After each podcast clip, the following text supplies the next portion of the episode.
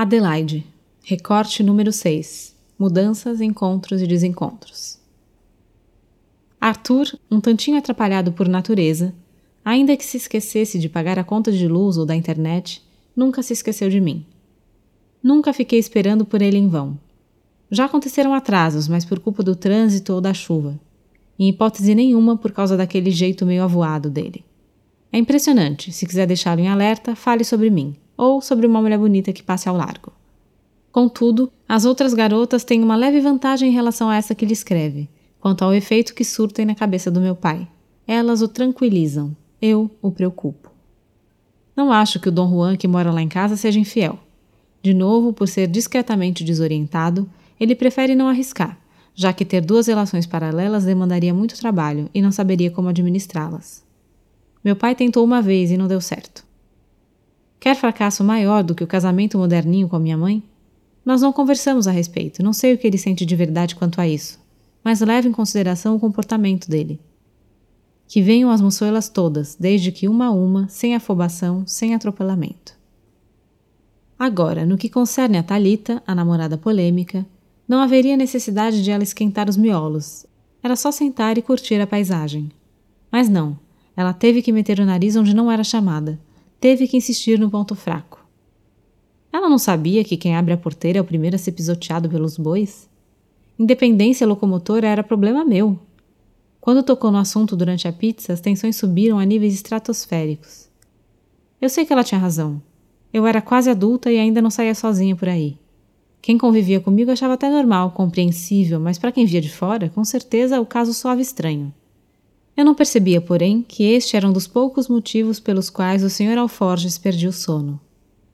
Ele não queria que eu ficasse excluída do mundo, mas não conseguia me deixar andar sem guias pela rua. E vivia num eterno paradoxo.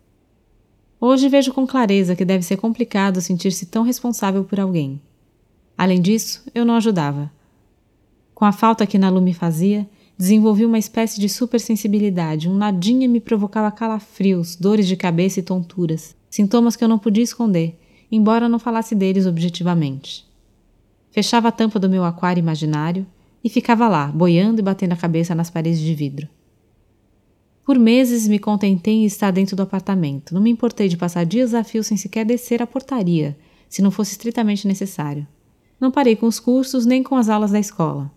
Não sei se o que tive foram crises de depressão. Não cheguei a consultar um psiquiatra ou psicólogo, embora Tia Madá sugerisse, embora ela defendesse a ideia, argumentando que para ela tinha sido muito bom.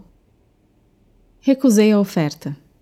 A letargia em que me enfiei, por assim dizer, me atrapalhava, apesar de na época eu não ligar para isso. Em decorrência dela, entretanto, passei longas semanas de atrofia sentimental. E a tal apatia, quando incitada, estourava, se transformava em irritação. Então era grosseira, grosseira com meu pai. Numa dessas ocasiões, ocorrida em determinada tarde, coincidentemente também tomei conhecimento de dois outros fatos que acrescentarei a esta desastrada autobiografia. Um deles era bom, o outro nem tanto. A venda da loja de departamentos exigiu que meu pai e tio Fernando comparecessem à sede do comprador na capital de São Paulo. Sendo assim, meu pai estaria fora no horário em que eu saísse da aula de inglês. E bem naquele dia eu não poderia faltar, era prova semestral.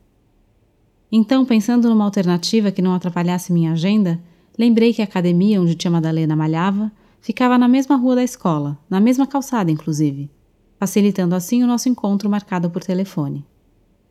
Tive sorte. Minha tia habitualmente se exercitava à noite, mas como estava em seu período de férias do banco, se disponibilizou a me servir de carona.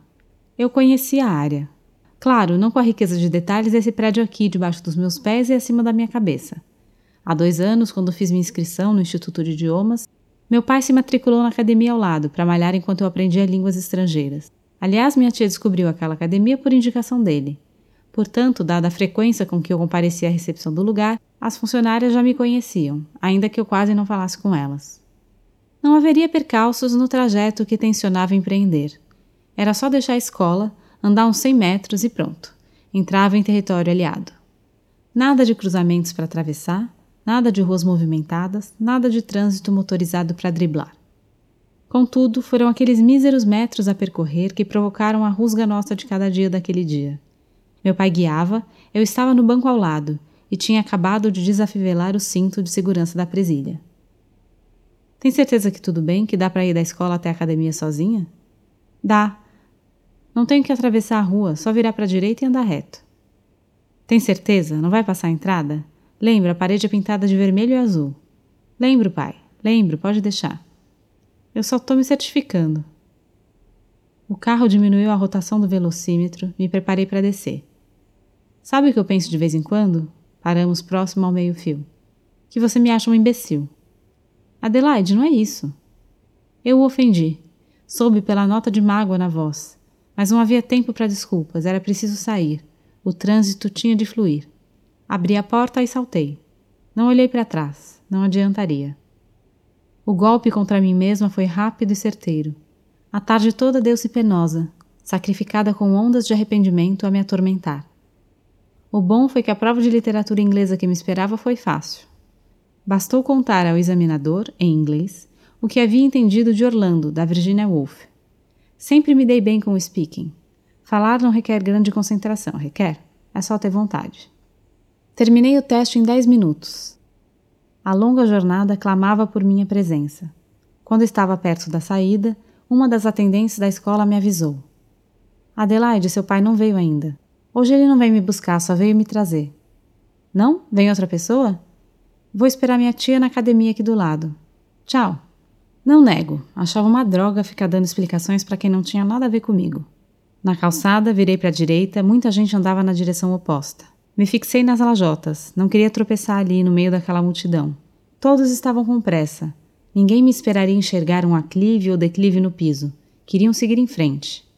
Me coloquei estrategicamente perto da parede sem encostar nela. Me dava ânsia de vômito só de pensar em tocar numa superfície tão suja. Em contrapartida, estar apenas 15 centímetros longe dela me fazia mais segura, um jogo clássico de atração e repulsa. Se eu usasse uma bengala, a comunicação seria definitivamente estabelecida. Não me obrigariam a dar justificativas caso alguém trombasse comigo. As pessoas saberiam de cara que eu não podia ver. No entanto, num contrassenso gigantesco, para me sentir à vontade transmitindo essa informação, ainda necessitava de um certo treino mental. Talvez se eu ficasse durante horas diante do espelho repetindo sou deficiente visual, sou deficiente visual, sou deficiente, eu me acostumasse com a ideia. Passados três minutos intermináveis, entrei pela porta de vidro aberta da academia. Era possível ver um balcão alto, cor de mogno, e as cadeiras duras onde me sentaria para esperar. A recepcionista, cujo nome não gravei, me cumprimentou alegre e respondi com um sorriso. Eu estava aliviada por não ter esbarrado numa lixeira instalada no meio do caminho e não ter metido a testa num dos postes finos de ferro que costumavam instalar na minha cidade bem no meio das calçadas. Me acomodei num dos assentos desconfortáveis e voltei os olhos para baixo. Comecei um processo obsessivo de reconhecimento do chão, contando quadrados no porcelanato do piso.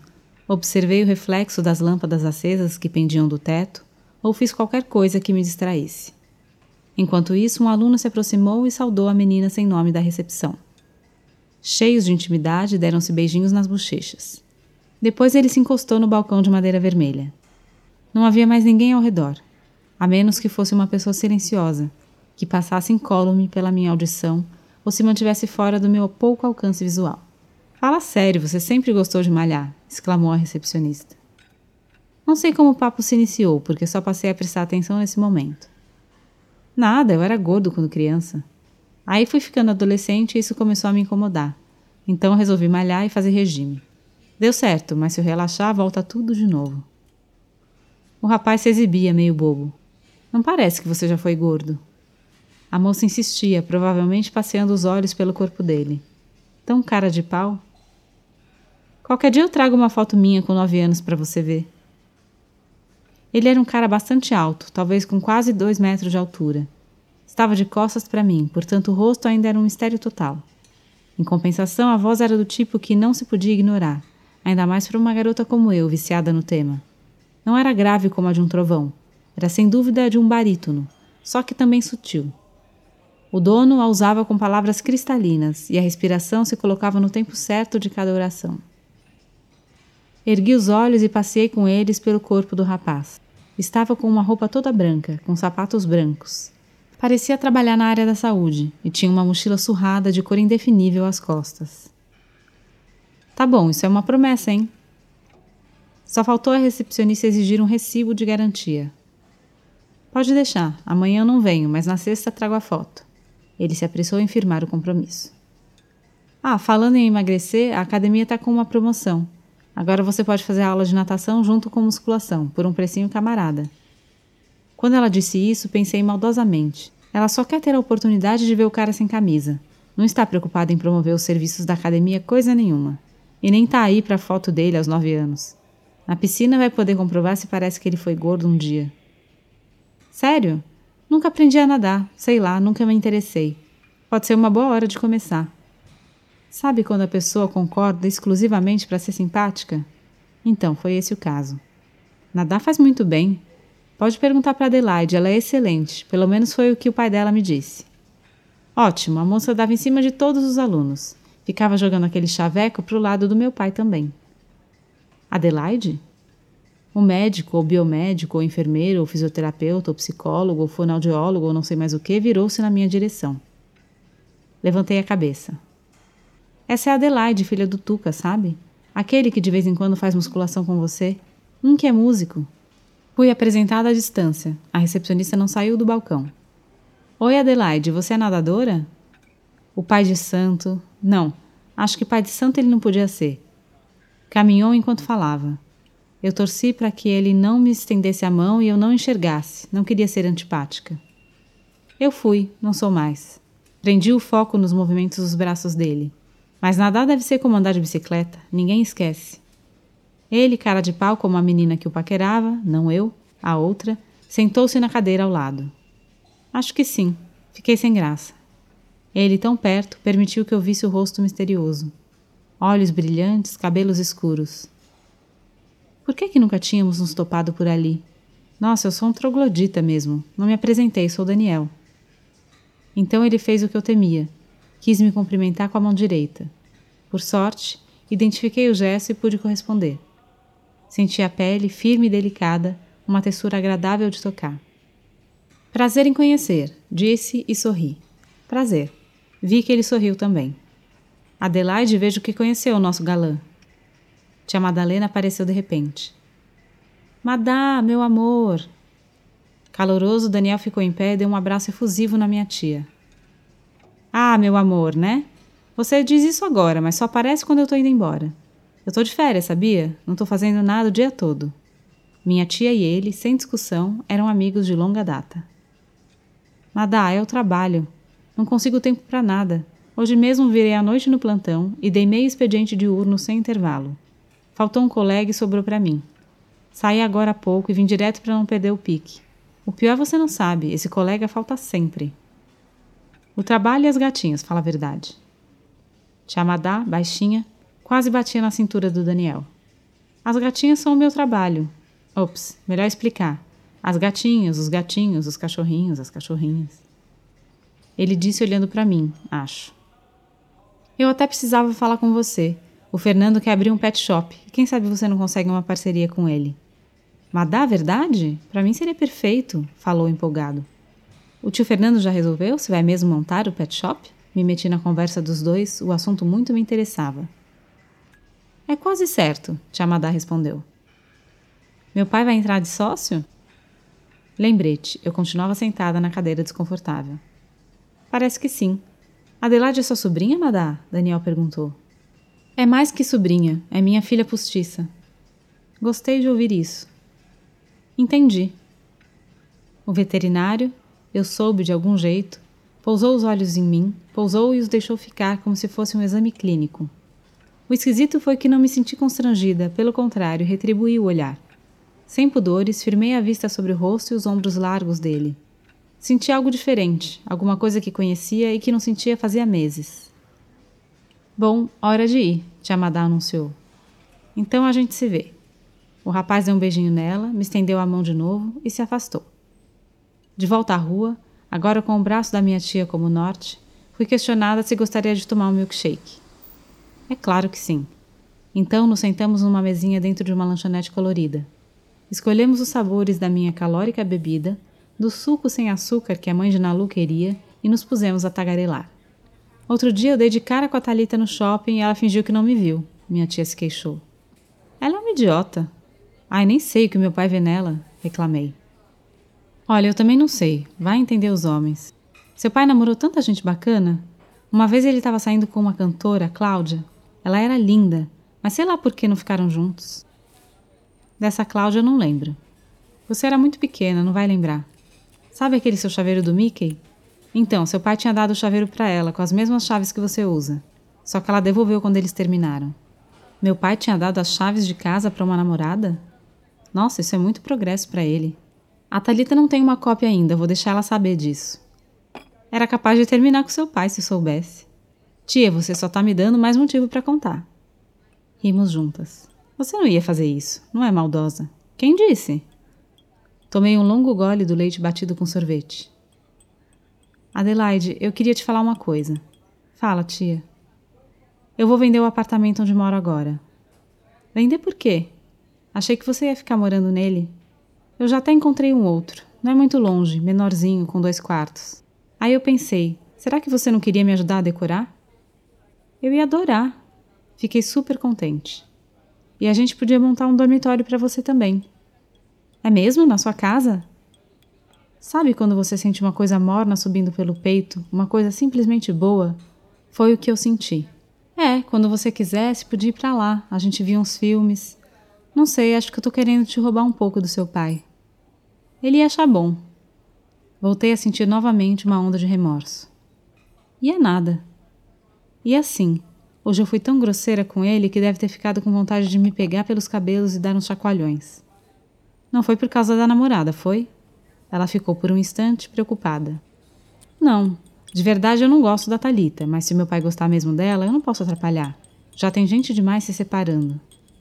Ah, senti uma indireta. Teatral, ela levou a mão ao peito. Não, quero dizer, mais ou menos. Eu não culpo você nem o tio Fernando. Mas às vezes eu tenho a impressão de que as pessoas perto de mim só se casam para se divorciar, sabe? Meu pai e minha mãe, você e o tio Fernando, até os pais do Rodrigo eram separados. Os pais da maioria dos meus colegas de classe são separados. Eu ainda tinha esperança que o seu casamento não fosse acabar, mas pelo jeito vi que não tem saída. Vai até vender o apartamento, então a coisa é séria. Adelaide, eu não vou chatear você tentando me explicar, mas eu quero que fique muito claro que meu divórcio vai me fazer bem. Ela falou com muita convicção. O mais estranho é que não havia tristeza na declaração dela. Quando alguém anuncia o próprio divórcio, é comum que exista um pouquinho de melancolia, certo? Eu não tenho direito de te recriminar, tudo bem. Mas tomara que você e o tio não fiquem inimigos. Não, esse risco a gente não corre. Que bom. Tomei outro longo gole do milkshake. Falando em Rodrigo, nunca mais encontrou com ele, não é? Não, nunca mais. Nunca depois dos depoimentos na delegacia. A gente fez questão de não manter contato. Era estranho falar com ela sobre o Rodrigo ou sobre depoimentos na delegacia. Você sente falta dele, Adelaide? Ela perguntou com cuidado. Não, eu não me apaixonei por ele, se é o que você quer saber. Respondi muito sincera. Se é assim, então tá na hora de investir de novo, de investir no outro cara. Para com isso, tia, tá começando a aparecer a Talita. Falei meio entre risonha e contrariada. Mas é verdade. Por que não pensa nisso? Ou melhor, por que não pensa num menino assim, alto, atlético, com cara de anjo, veterinário, que está sempre lá na academia? Ele tá solteiro e ficou de olho em você que eu percebi. As maçãs no meu rosto queimavam. Tá bom, se ele é tudo isso que você disse, por que ia querer ficar comigo? Até a moça da recepção estava dando em cima dele e ele estava gostando. Eu conheço o Daniel faz tempo. Sou amiga da mãe dele. Ele flerta com todo mundo, mas namorar, ele namora poucas. Senti um ar de conhecimento de causa na declaração dela. Então, poucas. Eu não tenho a menor chance. Isso, Adelaide, é o que nós vamos ver.